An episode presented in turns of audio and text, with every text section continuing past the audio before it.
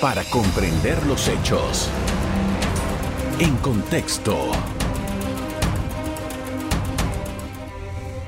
Muy buenas noches, sean todos bienvenidos y ahora para comprender las noticias las pondremos en contexto. Panamá se mantiene como el país con más nuevos casos de VIH en Centroamérica, lo que significa que se deben redoblar los esfuerzos de prevención. En Panamá hay actualmente 22.283 personas que viven con VIH. De este total, 15.580 son hombres y 6.703 son mujeres. A fin de evitar más contagios de VIH, el Ministerio de Salud realiza programas y campañas de prevención. ¿A qué se debe este aumento de VIH? En la siguiente entrevista lo ponemos en contexto. Así es, tenemos invitado esta noche al doctor Orlando Quintero, que es el presidente de Provitsida y que tiene una larga trayectoria trabajando, tratando estos temas. Muy buenas noches, doctor. Muy buenas noches. Gracias por aceptar nuestra invitación. Doctor, ah, hemos visto algunas cifras. ¿Qué es lo que conoce usted sobre la situación por la que estamos atravesando en este momento? Sí, eh, la verdad que Panamá eh, ocupamos estos vergonzosos lugares de estar entre los primeros puestos en número de casos de VIH eh, la parte de, a nivel de Centroamérica estamos el segundo, a nivel de América estamos entre los primeros cinco, seis países más afectados. Esto habla de que hay un problema serio, muy serio, eh, con respecto a la, al, diría, al mismo manejo de la, de la epidemia, que no solamente es responsabilidad del gobierno o del Estado, es una, en realidad es una responsabilidad de todos. Yo puedo decir que eh, el número el, manejo de la epidemia del VIH se basa en un equilibrio que tiene que haber entre tratamiento y prevención. Yo diría que en tratamiento aquí en Panamá tenemos un 4,5 y eso por los desabastecimientos. Si no tuvieron los desabastecimientos, hay una buena cantidad de medicamentos y de, última línea. Sin embargo, en prevención estamos a pie. Estamos muy bajos en prevención. No hay personal. Eh, un personal del ministerio, vamos a poner, que trabaje el dengue, la malaria, ahora COVID, también tienen que trabajar el tema de VIH. ¿Cómo va a hacerlo en forma efectiva? No se puede, ¿no? Así que es una, una situación que estamos teniendo con respecto al manejo en la prevención. Otro aspecto bien importante eh, que siempre he dicho en la prevención son las campañas. La gente nos bombardea las gaseosas todo el tiempo en la campaña, que compremos su gaseosa. Los de comida rápida todo el tiempo para que compremos y lo logran. Entonces nosotros tenemos también que tener campañas agresivas con respecto a, la parte del tema de VIH. Y no solamente es informar, nosotros tenemos que tener campañas muy bien llevadas con que lleven a, una sensibilización del que está viendo, el televidente que está viendo, tratar de sensibilizarlo y concienciarlo de la situación que estamos viviendo con respecto al VIH. ¿Por qué? Porque cuando tú logras concienciar a una persona de una realidad, de una situación, tú logras la responsabilidad del mismo, el actuar del mismo. Mientras eso no lo logre, lo logre por más información que, que, mande, no lo vas a conseguir. Entonces, ese bombardeo tenemos que tenerlo constantemente. Yo puedo decirte la, la, última campaña que hicimos de nosotros, que fue con Roberto Durán, nadie debe morir de SIDA, ¿no? Una campaña que le pega el estigma a la discriminación, porque es un Roberto Durán abrazando a un Esteban de Jesús que murió de SIDA y fueron, tuvieron una trilogía de pelea que fue eh, muy, muy, muy vista por todos los panameños. Además, manda, pide hacerse la prueba del VIH. Nadie debe morir de SIDA. Hay una realidad, si tú estás, se te hace el diagnóstico de VIH en forma oportuna, vas a recibir un tratamiento adecuado y ese tratamiento corta el ciclo de la evolución del VIH, de ser una persona que vive con VIH, que puede estar 5 o 10 años sin ningún solo signo o síntoma que le diga el mejor médico del mundo, que estás infectado con VIH, a no ser que te hagas una prueba de VIH. Es la única forma de hacer el diagnóstico.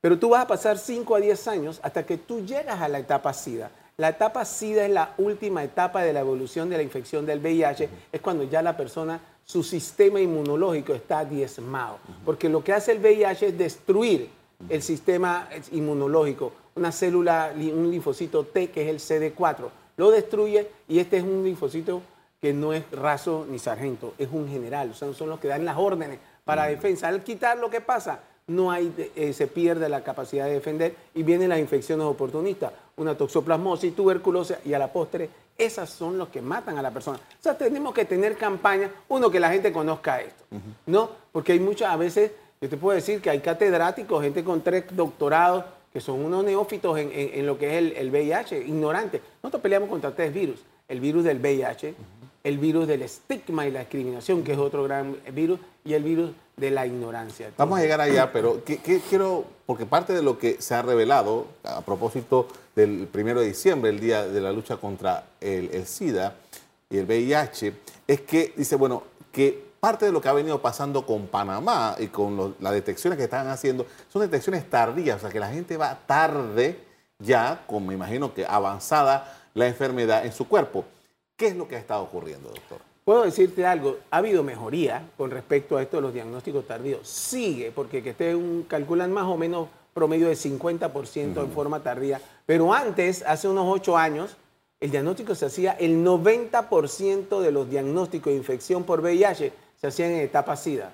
Todavía mucho más tardío, imagínate, 90%. Hoy por lo menos estamos en 50, pero con más o menos 50 pero no es suficiente. Lo ideal es que todo mundo se haga la prueba del VIH. Tú eres una persona sexualmente, todos somos sexualmente activos. Si estás teniendo relaciones sexuales, tienes que hacerte una prueba, no estoy diciendo debes, tienes que hacerte una prueba por lo menos una vez al año para saber tu condición serológica con respecto al VIH.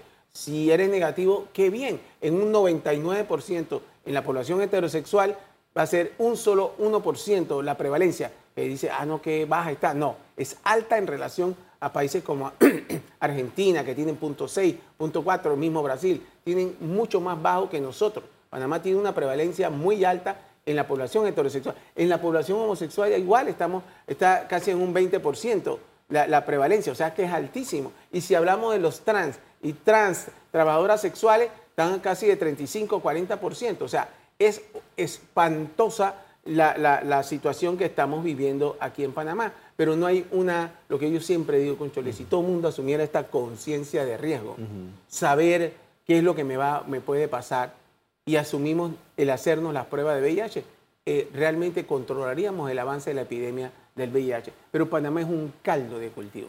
Con esto vamos a hacer una primera pausa para comerciales. De regreso seguimos hablando sobre esto, Panamá como caldo de cultivo en el contagio del VIH. Ya regresamos.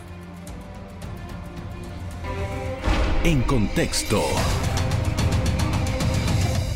Seguimos con el doctor Orlando Quintero, presidente de Provicida. Estamos hablando sobre la situación del VIH en el país y usted decía, bueno, tenemos un caldo de cultivo. Explíquenos qué es la información que usted tiene, qué es lo que está sucediendo, qué es lo que está incidiendo en, para que nos convirtamos en eso que usted describe. El caldo de cultivo, en, la parte médica, tú echas la, parte de la sangre o lo que sea para que crezca, ¿no? Y es un caldo que favorece el crecimiento. Panamá, aquí es el Panamá es un caldo de cultivo.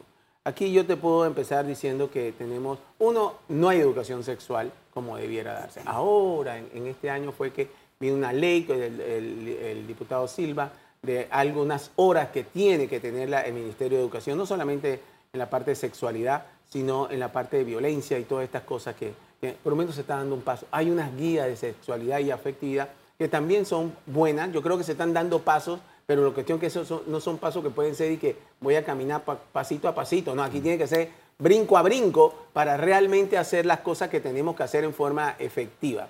Así que esto con respecto a la educación sexual, que debe empezar en el hogar. Pero ¿cuál es el problema de educación en el hogar? desde el punto de vista de la sexualidad. Uno es el gran tabú que tenemos sobre la sexualidad. ¿No?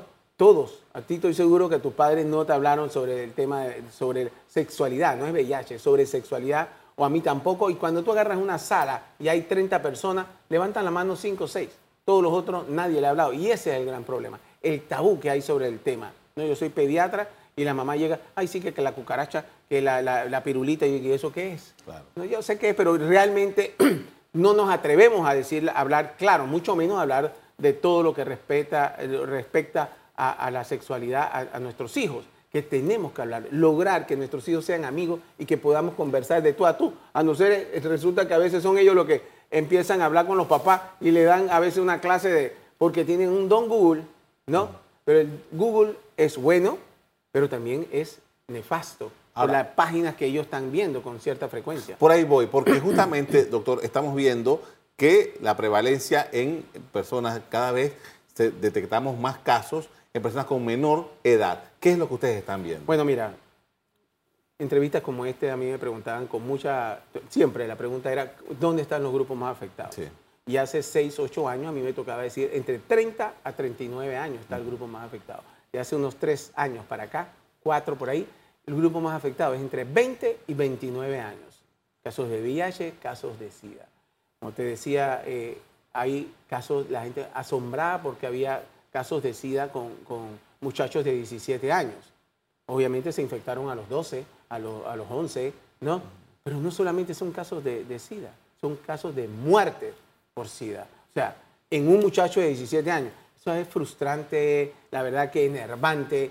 Yo entro en una combinación de un conjunto de, de, conflicto de sentimientos porque es, es triste que en esta época todavía esté muriendo gente. Cuando yo voy por los malls, hay gente que se me atreve, a hacer que me dice, ¿qué pasó? Se me murió mi mamá, se me murió una hermana, se me murió un amigo.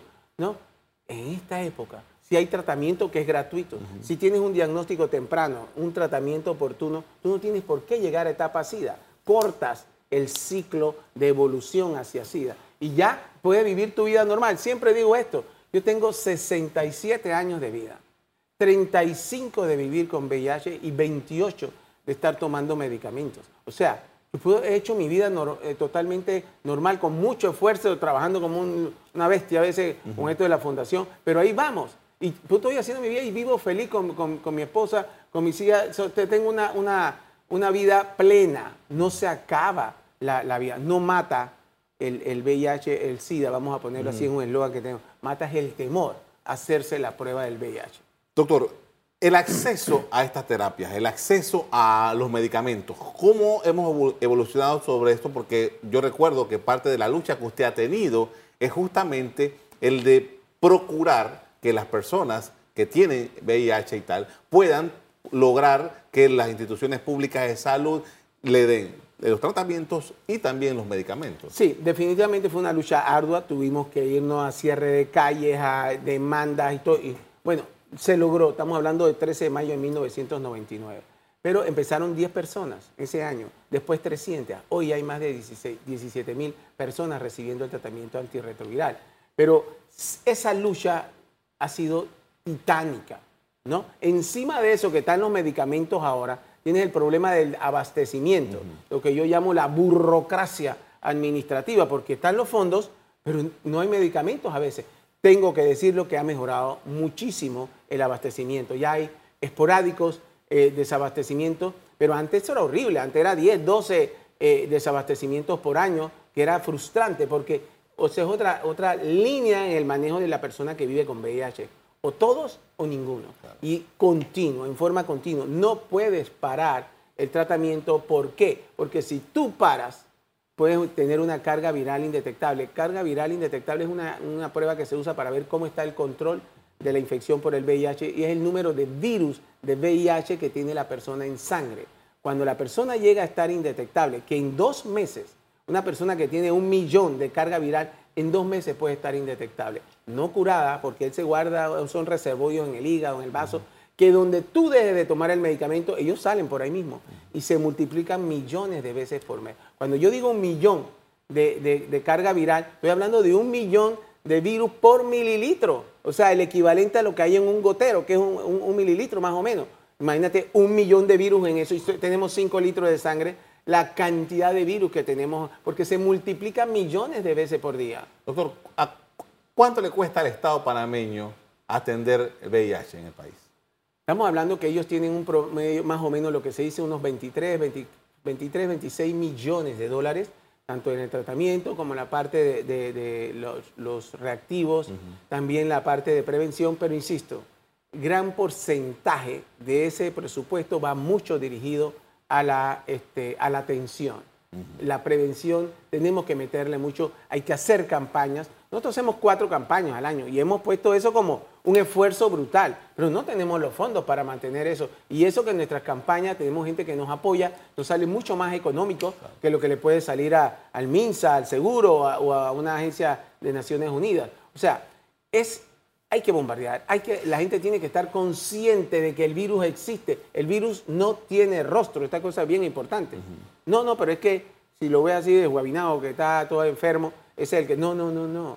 Se pasan de, de, de 3, 5 a 10 años sin ningún solo sin no, se ve súper guapa, o la mujer diciendo que ve este tipo de un espectáculo, pero ahí puede estar el VIH.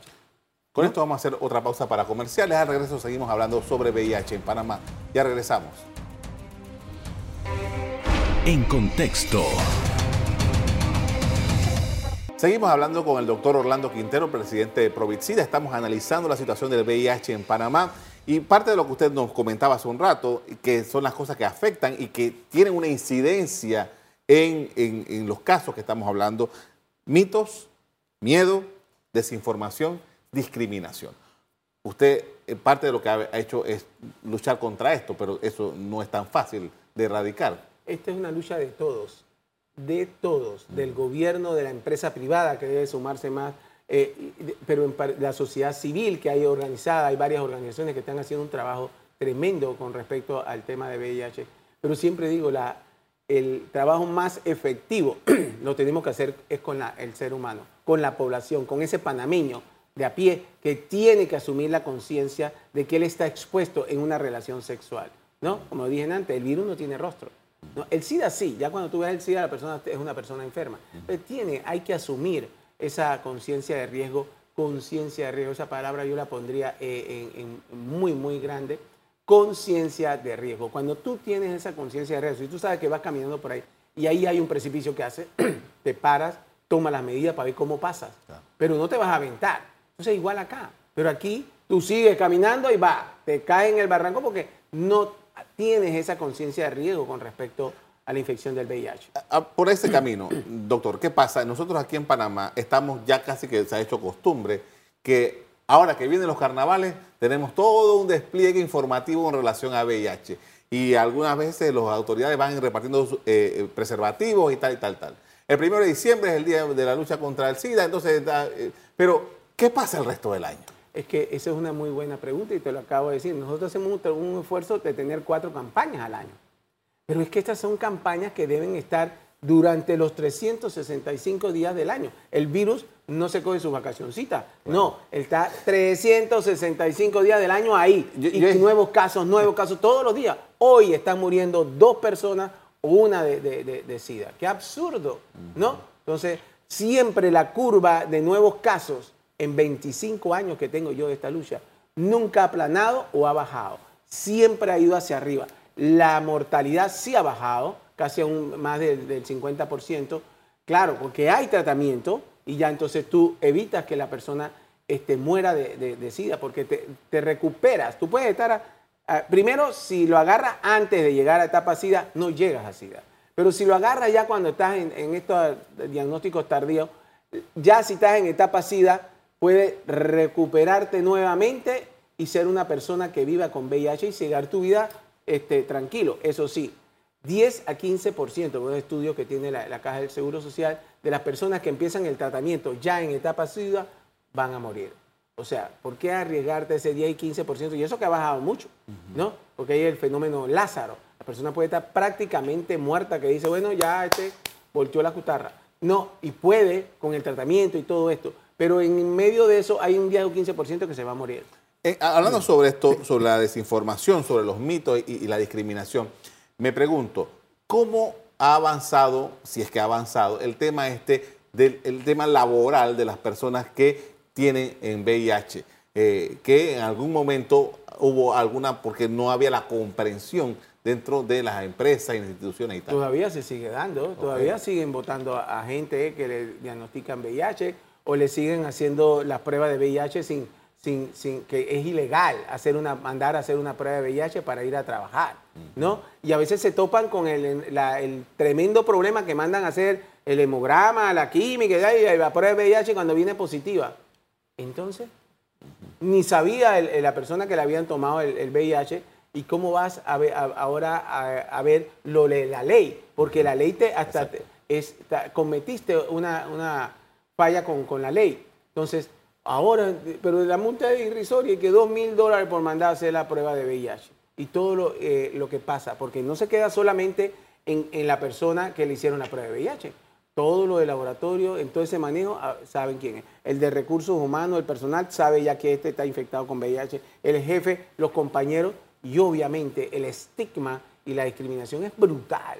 ¿no? Nosotros hemos tenido que ir a algunas empresas a hablar con los, no solamente con los dueños, sino con los este, eh, em, eh, empleados, los colaboradores, sus compañeros de trabajo, para, ¿sabes qué? Esto, decirle, sacarlo de la ignorancia. Entonces ya pueden comprender un poco más y aceptar a su compañero de trabajo que vive con VIH. Y que cualquiera puede estar expuesto aquí, el que diga que esto, esto a mí no, no me va a tocar, qué error.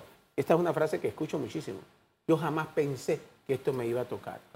¿No? Entonces hay una realidad tenemos que asumir nuestra responsabilidad. Somos de estar, ¿qué, está haciendo el gobierno? ¿Qué está haciendo esto?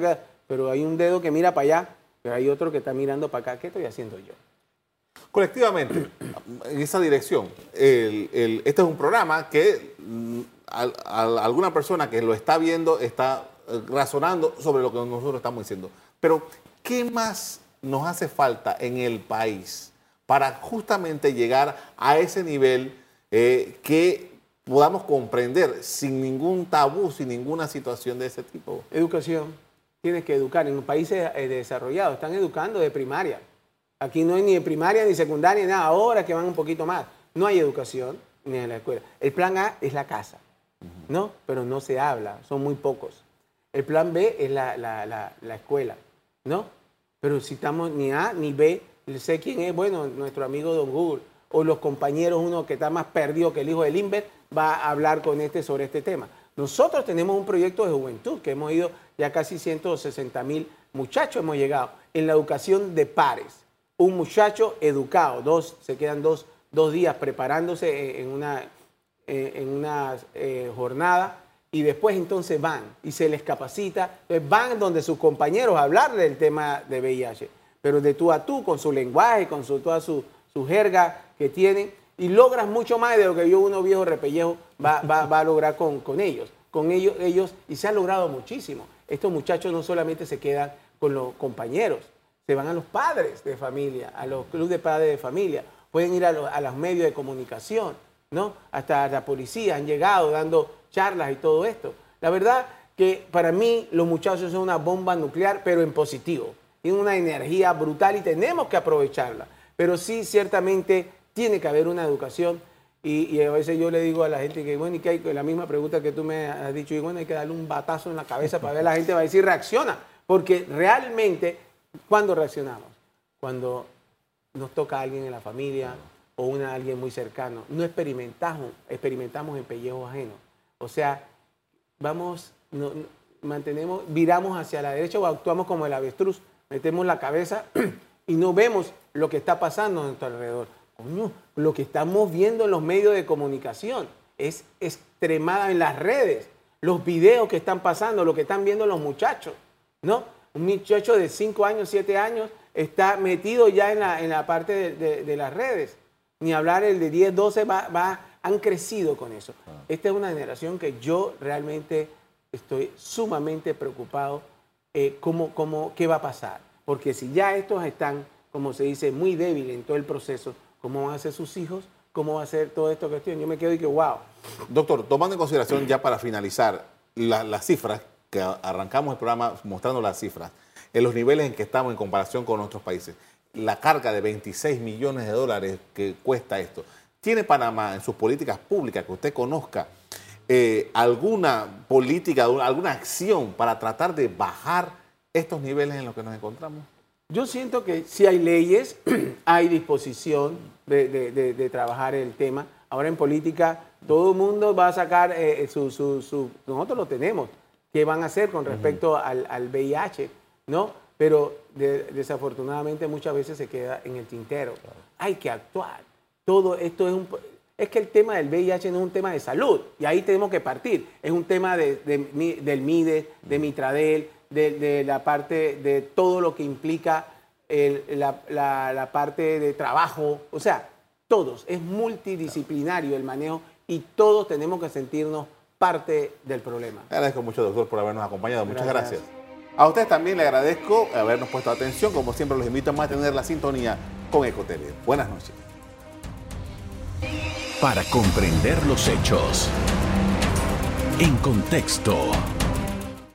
Revive este programa entrando al canal 1 de BOD de Tigo.